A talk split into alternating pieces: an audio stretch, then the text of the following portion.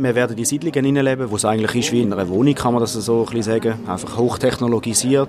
Aber sobald man mit dem Raumanzug aus dieser Siedlung rausgeht, ist es wirklich die, die rötliche Farbe vom Planeten. Durchblick. Wissen auf Wunsch. Dir wünscht euch eine Erfindung? Ein Teleporter. Mein grösster Traum ist, eines Tages den Mars besiedeln. Staufreien Strassenverkehr in der Schweiz. Und wir finden heraus, wo die Wissenschaft steht.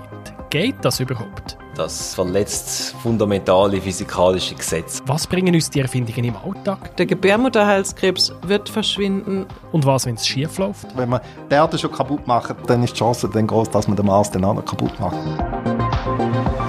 Neugierig. Let's go!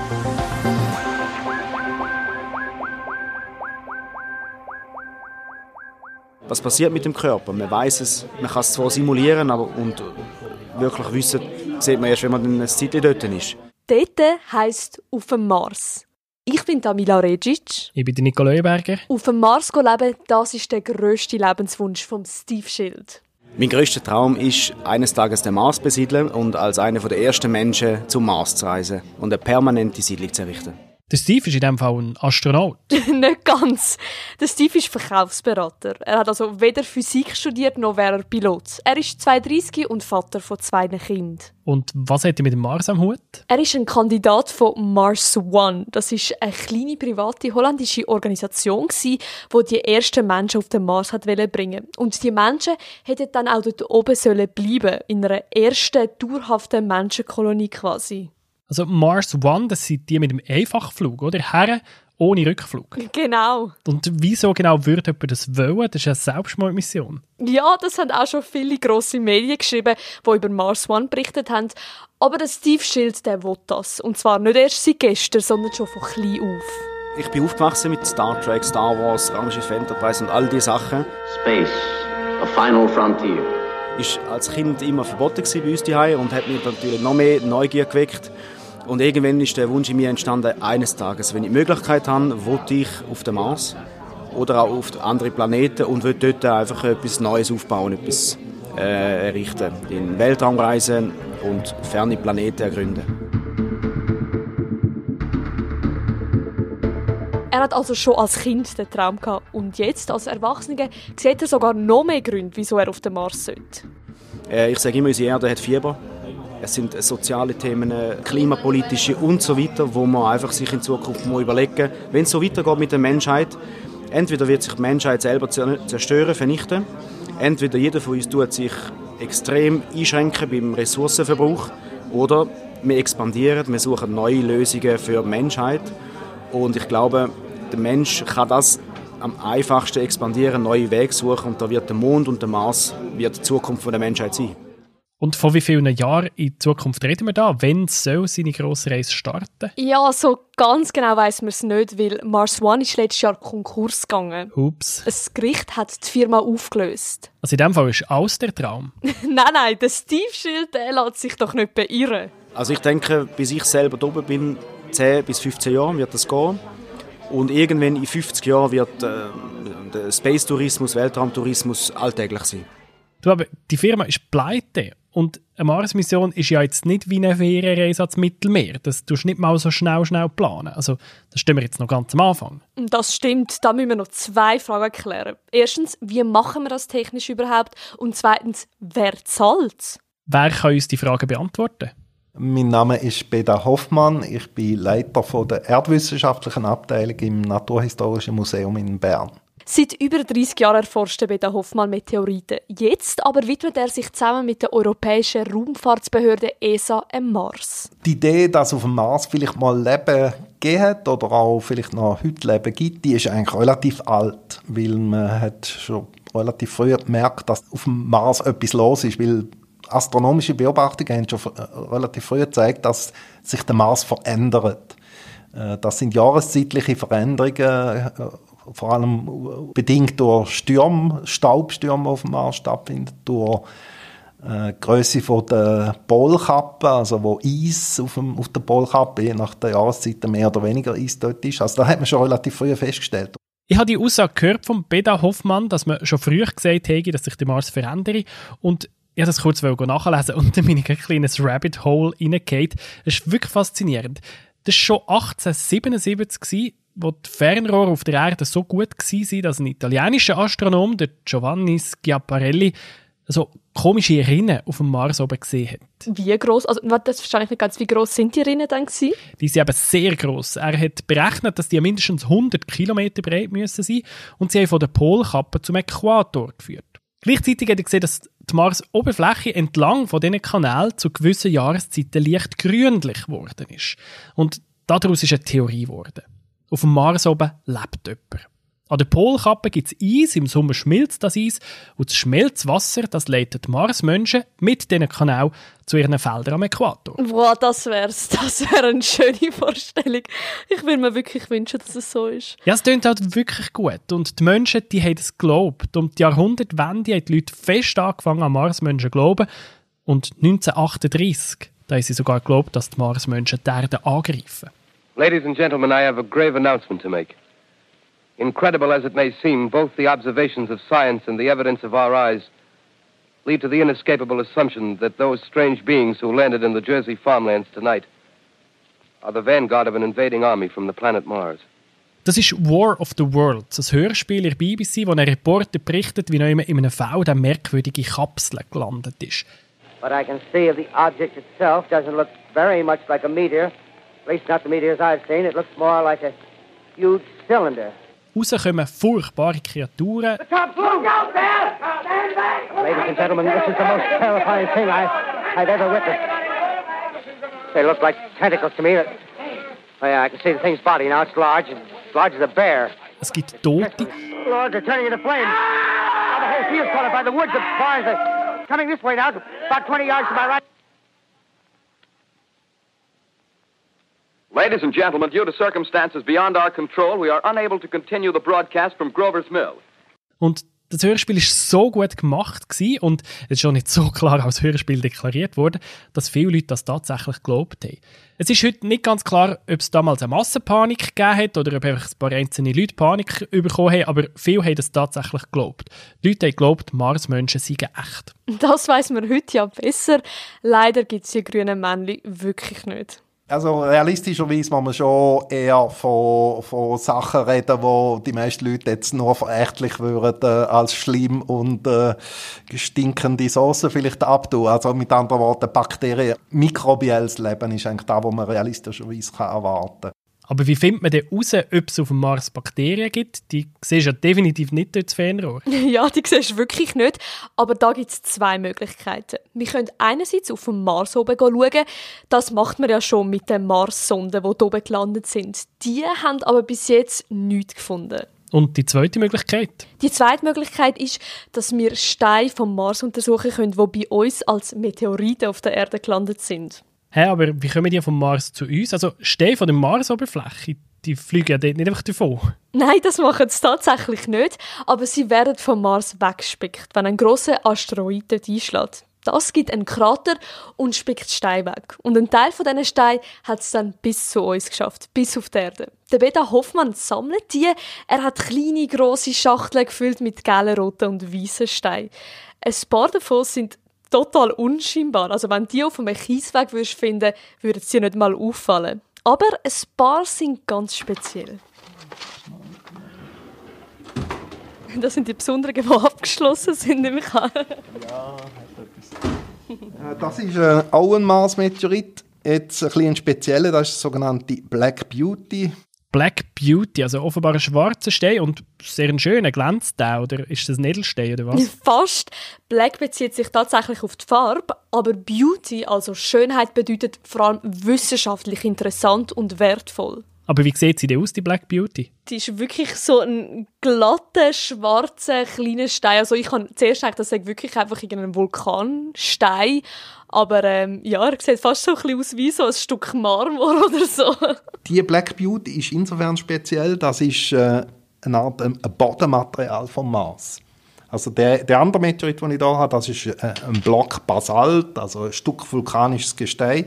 Während dem, der Meteorit, die Black Beauty, besteht aus ganz vielen verschiedenen Einzelteilen, also wie äh, Bodenmaterial. Und derartiges Material ist natürlich auch interessant, weil äh, das Oberflächenmaterial ist die Chance auch grösser, dass man Lebensspuren drin findet. Und hat es Lebensspuren drin? Nein, da muss ich dich leider enttäuschen, Nico, das hat es nicht. Aber der Beda Hoffmann zeigt mir einen Stein von der Erde, wo man sieht, wie das etwa aussehen könnte, wenn Bakterien Spuren hinterlassen hätten. Das sind versteinerte Mikrobenmatten, also Fäden und äh, Oberflächenüberzüge, wo mal Mikroorganismen in einem, in einem Hohlraum von Gestein gelebt hat und das ist dann versteinert. Und dank diesen Proben erhofft man sich eben quasi schon vieles auf der Erde zu beobachten, wie zum Beispiel, wie Überreste von diesen Mikroorganismen aussehen, damit man sie dann bei den zukünftigen Mars-Expeditionen auch wirklich erkennt. Und damit kann man eben auch viel herausfinden darüber, ob Leben auf dem Mars überhaupt möglich ist.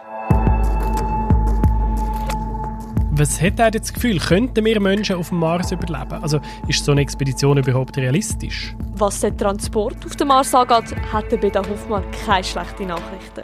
Es ist sicher eine Challenge, aber im Prinzip, also die, äh, der Flug zum Mond ist ja, man hat das äh, in den 60er Jahren vom letzten Jahrhundert können machen, ist also mit relativ primitiv, auch wenn man das so darf sagen, auch aus heutiger Sicht Technik ist das machbar gewesen und im Flug zum Mars könnte man, natürlich es wird zusätzliche Moduls brauchen, man, es braucht mehr Energie, um wieder wegzukommen, aber im Prinzip mit einer vergleichbaren Architektur von einer Mission wäre das im Prinzip machbar.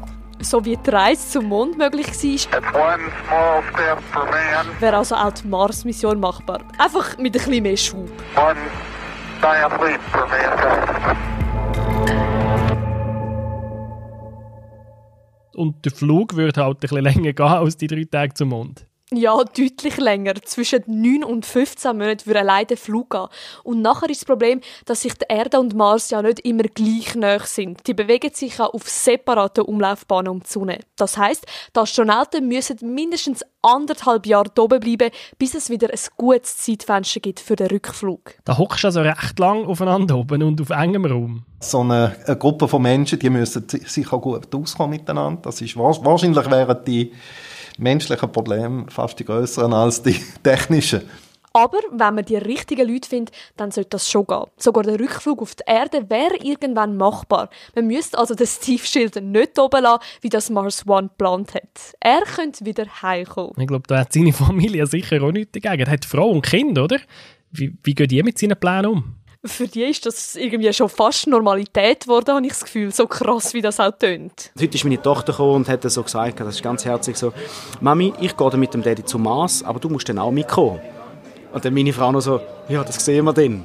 Aber für sie ist es schon, boah, wann gehen wir zum Mond und zum Mars? Und sie wird mit dem aufwachsen und die Generation von meiner Tochter wird einen Weltraumtourismus und, und einen technologischen Fortschritt erleben, wo, wo unglaublich werden sein. Zu überleben auf dem Mars müssen wir aber gleich noch schnell anschauen. Egal, ob es jetzt für immer ist oder nur für anderthalb Jahre, wie kommen wir dort oben an genug Wasser her und an genug Luft zum Überleben? Und etwas zu essen wäre vielleicht auch nicht schlecht. Das wäre machbar. Wenn man genug Energie hat, kann man sogar aus Gestein Sauerstoff gewinnen. Man kann wasserhaltige Stoffe gibt es auch. Man könnte mit Energie Wasser aus bestimmten Gesteinen rausholen oder aus Eis, wo im Boden vorhanden ist. Das ist alles im Prinzip machbar. Man könnte auch Gewächshäuser züchten mit Pflanzen drin und Bakterientank, wo man dann kann Bakterien essen und so weiter. Bakterien essen? Also, ich meine, es gäbe wenigstens Herdöpfel. Es sind 48 Sohl, seit ich die Kartoffeln gepflanzt habe. Es wird Zeit für die Ernte und neue Aussaat. Die sind sogar besser gewachsen, als ich erwartet hatte. Das ist der Mark Watney, der Astronaut, der sie im Film The Martian allein auf dem Mars hat zurückgelassen Er hat Vorrat für vier Monate, muss aber plötzlich viel länger ausharren und darum baut er Herdöpfel an. Natürliche, auf dem Mars angebaute Biokartoffeln. Hört man auch nicht jeden Tag, oder? Und das ist gar nicht unrealistisch. Essen anbauen auf dem Mars, das geht. Ja, für was warten wir denn? Also technisch ist es möglich, überleben kann man dort oben. Wann geht's los mit der ersten Mars-Expedition? So einfach ist es dann leider doch wieder nicht. Rein von der technischen Seite her ist zwar vieles umsetzbar und vieles, was auf der Erde funktioniert, geht auch auf dem Mars. Die Entwicklung von Mars und von der Erde, die beiden Planeten sind ja gleich alt. Sie sind eigentlich praktisch gleichzeitig entstanden und haben sich auch in der frühen Geschichte relativ ähnlich entwickelt. Wobei die Entwicklung vom Mars ist dann schnell mal anders gegangen. Also der Mars hat ja viel weniger Wasser, äh, fast keine Atmosphäre. Und die Bedingungen fürs Leben sind dann schnell mal viel weniger günstig geworden als, als auf der Erde. Man hat ja auf dem Mars nur eine ganz dünne Atmosphäre und eigentlich überhaupt kein Klima. Das heißt, man kann ohne Raumanzug nicht überleben, weil man kann gar nicht schnaufen. Und Temperaturen schwanken auch extrem. Also an einem schönen Sommertag auf dem Mars kann es recht angenehm werden, so gegen die 20 Grad, aber in der Nacht wird es dann wieder kälter als in Sibirien. Und es träumen zwar viel vom Terraforming, dass man so das Mars-Klima so verändert, dass es ähnlich wird wie bei uns. Aber ich meine, wir schaffen es ja nicht einmal, unser eigenes Klima einigermaßen im Griff zu behalten. Wie sollen wir das Mars-Klima komplett ändern können? Ich halte das technisch nicht für machbar. Das Terraforming, also dass der Mars vom heutigen Zustand, also von dieser sehr dünnen Atmosphäre, äh, weniger als ein Prozent von der irdischen, dass da äh, ein atembares Gasgemisch sozusagen angebracht wird innerhalb von äh, Jahrzehnten oder, oder Jahrhunderten, das halte ich für sehr, eigentlich, eigentlich unmöglich.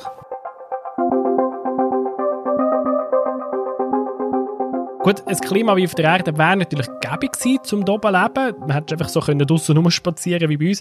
Aber wenn das nicht geht, dann leben wir halt die Gebäude drin, die wir hier bauen, oder? Aber auch da gibt es wieder Umstände, die dem Körper recht zusetzen.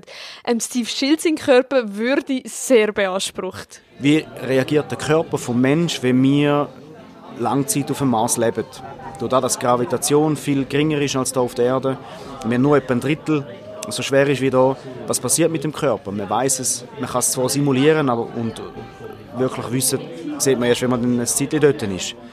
Ein Problem, das man auf dem Mars sicher hat, wäre die Strahlenbelastung. Die ist deutlich höher als auf der Erde. Also während dem Flug zum Beispiel zum Mars rechnet man, dass die Strahlenbelastung rund 700 Mal höher ist, als wenn wir uns da auf der Erdoberfläche befinden. Auf dem Mars selber ist dann immer noch irgendwie etwa 250 Mal höher als auf der Erdoberfläche. Und das über Jahre. Und das würde sicher zu einer höheren Krebsrate führen. Also Krebs wäre wahrscheinlich auf dem, auf dem Mars dann noch das, das größere Problem für die Menschen, die dort oben wohnen, als, als, für, als auf der Erde schon ist. Zu, zu den anderen Problemen, die man schon hat. Ich meine, man kann sagen, ja gut, man kann mit dem Risiko leben und das dann hat dann halt eine kürzere Lebenserwartung im Schnitt. Also ein Herz und erst noch verkürztes Leben auf dem Mars. Vielleicht findest du idealistische Freiwillige wie Steve Schild, aber kann man das überhaupt verantworten, Menschen so etwas auszusetzen? Das ist genau der Punkt. Darum findet man auch nur schwer Leute oder Firmen, die in das investieren wollen. Dabei bräuchte es wirklich sehr viel Geld. Der Beda Hoffmann geht sogar noch weiter und glaubt kaum, dass die Summe in den nächsten Jahrzehnten, egal von wem, zusammenkommt dass irgendjemand, ob es jetzt eine private Firma oder eine Nation, die äh, Mittel wird können zur Verfügung stellen und das wird das ein Projekt, wo mehr als nur eine äh, oder zwei Präsidentschaften von den USA wird beanspruchen. Ob das realistischerweise wird können durchgezogen werden, da habe ich also meine Zweifel. Der Peter Hoffmann zweifelt aber nicht nur an der Machbarkeit, sondern auch am Sinn von dem Ganzen. Für die Forschung braucht es eigentlich gar keine Menschen auf dem Mars. Also mit Robotermissionen kann man im Prinzip alles machen oder praktisch alles, was man auch könnte machen mit Menschen auf dem Mars. Es ist viel günstiger. Es ist zum Teil weniger effizient. Das ist klar, ein Mensch auf dem Mars, der kann unmittelbar Entscheidungen fällen. Ich will die Probe auflesen, jetzt geht das nicht, dann mache ich etwas anderes. Es, es, es ist eine höhere Flexibilität.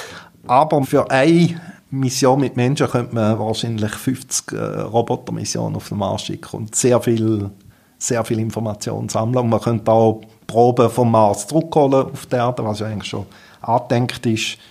Also man hat sehr viele Möglichkeiten, auch, also den Mars zu untersuchen, auch ohne dass man Menschen dort schickt. Weil schlussendlich sagen wir wieder mit dem gleichen Problem konfrontiert wie auf der Erde. Man kann alles machen, was möglich ist. Aber eben die Frage ist, ist, ist alles sinnvoll, was möglich ist? Und das glaube ich eigentlich nicht. Also wenn man die Erde schon kaputt macht, dann ist die Chance dann groß, dass man den Mars dann auch noch kaputt macht.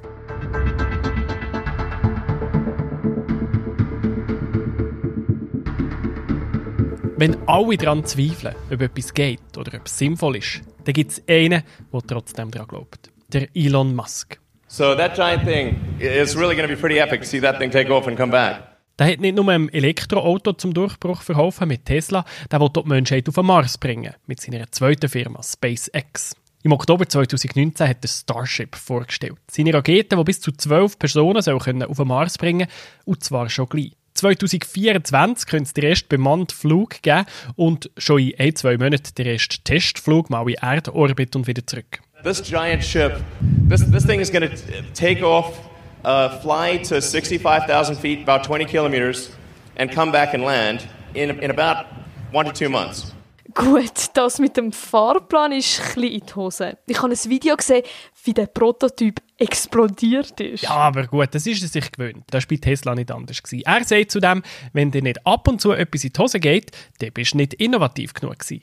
Sein Ziel bleibt klar. The critical thing that we need to focus on, I think, is the fastest path to a self-sustaining city on Mars. Die Menschheit muss so schnell wie möglich eine selbstversorgende Stadt auf dem Mars bauen. We're faced with a choice. Which future do you want? Welche Zukunft weiter? Do you want the future where we become a spacefaring civilization and are in many worlds and out there among the stars, or one where we are forever confined to Earth? Wollen wir eine Zivilisation sein, die rausfliegt zu den Sternen?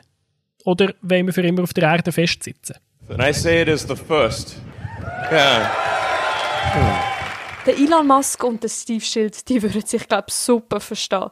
Sie sehen beide, dass es noch sehr viel braucht bis auf den Mars. Aber... Ich bin einer, ich bleibe dran, wenn ich ein Ziel habe und, und ich suche Lösungen.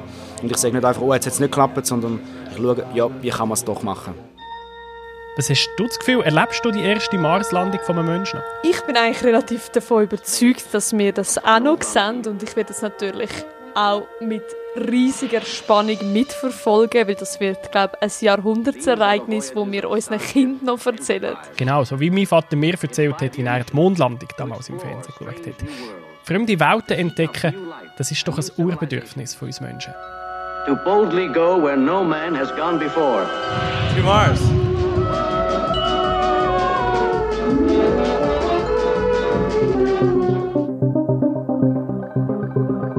Jetzt sind ihr dran. Welche Frage an die Wissenschaft brennt euch unter den Nägeln? Welche Erfindung wünscht ihr euch? Sagt es uns per Mail auf community.blick.ch oder auch als WhatsApp-Sprachnachricht auf 079 462 0977. Durchblick. Wissen auf Wunsch. Produziert von der Amila Recic und mir, Nico Leuenberger. Initiiert und unterstützt von der Geber Trüff Stiftung. Schickt uns auf Recherche, wir scheuen kein Risiko.